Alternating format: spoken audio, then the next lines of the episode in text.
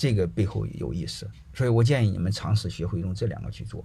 就是你看，我不管任何人聊天，你你就问他你的结论是什么，然后你你告诉他你怎么来的，你问他怎么来的，你慢慢训练这个东西，好吧？你训练慢慢你就知道，时间长了你就不容易被忽悠啊！要不然你们很容易被忽悠啊！你这个这个是不可以的！我们太多了被忽悠。很多太多的情绪化被忽悠。你比如我们经常谈的孝道，啊，父亲养你不容易啊，爹娘爹亲娘亲呢，啊，什么再弄个弄弄个视频片，啊，弄弄弄弄的父母养儿子不容易啊，谁都不如父母对我们好呢。你会发全是绑架，这就陷入这个情里边，这个就是就是绑架。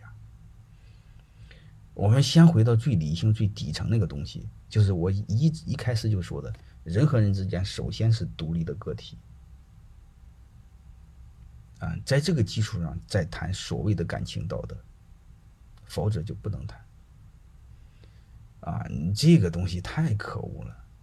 就是我说了，如果是养儿防老，如果你是养儿防老，你动机都不纯，所以你就别给我谈父母有多高尚。能听明白这意思吗？你看，你会发现我们又有毛病。你的动机是养儿防老，还天天号称父母养孩子很伟大，这不有毛病吗？这逻辑就有问题啊！你动机是极度自私、极度龌龊，然后又说做父母很高尚，这逻辑是有问题的。什么叫父母高尚？你没有任何私欲的养孩子，这叫父母的伟大。但作为我们孩子来说，父母养我们不容易，我们一定要尽可能对他好点，那这是你的事儿。我们我刚才先谈父母的逻辑，你们别搞混了，能明白吗？我一会儿讲父母的逻辑的时候，你会扯你的身上，你一个一个的来，你先做这个事儿嘛。还有一个，我一再说，如果是你父母不求回报，认认真真把孩子养好，他是一个人格健全的人，你想他谁不会孝敬父母，谁不会报答父母？还有一很多人有毛病，说我老讲这玩意儿，是不是我和父母关系不好？你这纯粹是有病。就是因为我太明白这些事儿，这怎么会不影响呢？你像我这么人格健全的人，我除了肾虚点，别的都都都正常，我怎么会不会孝顺父母呢？但是我又不能说呀，这玩意儿哪能炫耀呢？不有毛病吗？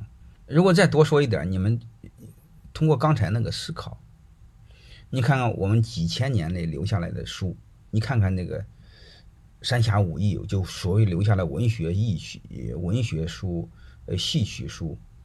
啊，你就是类似这些留下来的，你接触的印象，你会发现基本一个逻辑，都崇尚孝道，把自己的儿子卖掉，都愿意给父母养老，能听明白这是吧？都是这样的，这就叫归纳。你归纳了之后，你要做思考，为什么是这样？要问为什么，这是事实。问为什么？怎么解释呢？古代人解释不了，就用巫术解决；再解决不了，就用宗教；再解决不了，用哲学。哲学慢慢演绎出来的现在的科学，能听明白了吗？他都在解释某种现象。其实这个我想说，他们推崇孝道的目的是维护，为了维护，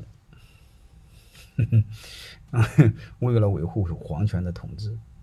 嗯，他是想让你对皇权孝，就这么一个事儿。你把它看明白，全明白了，这不就是归纳吗？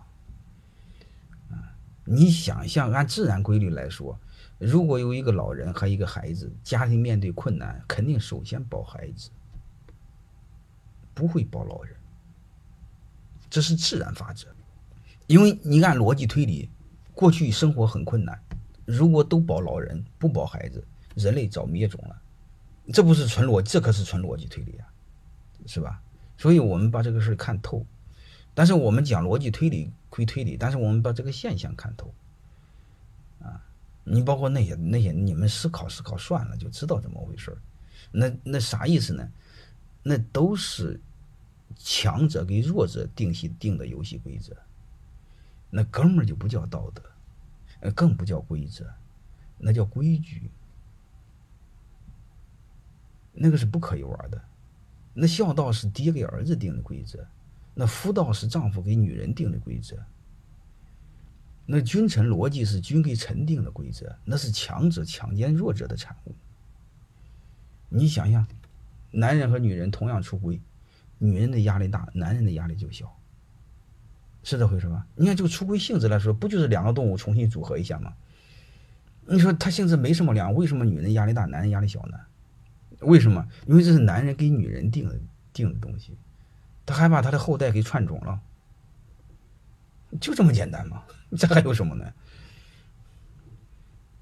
所以你会发现，他就这么简单一个逻辑，你把它看透就好了，好吧？就不管怎么着，我并不是说说是这这个事儿对错啊，这个事儿我先不评价对错，我还是想建立的，首先是人格上平等上。你当你只要是把人格平等上这事儿做好，好多事都好说。君君臣臣，我们读的是君让臣死，臣不能不死。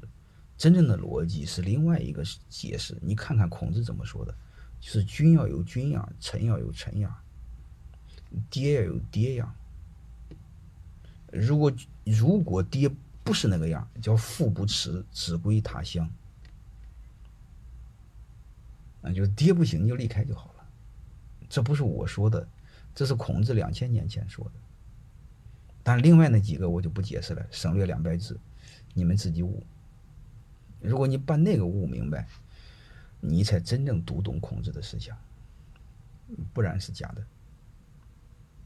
因为汉代之后，孔子的新思想成了寓容哲学，那是假的。你得读读孔子的真实。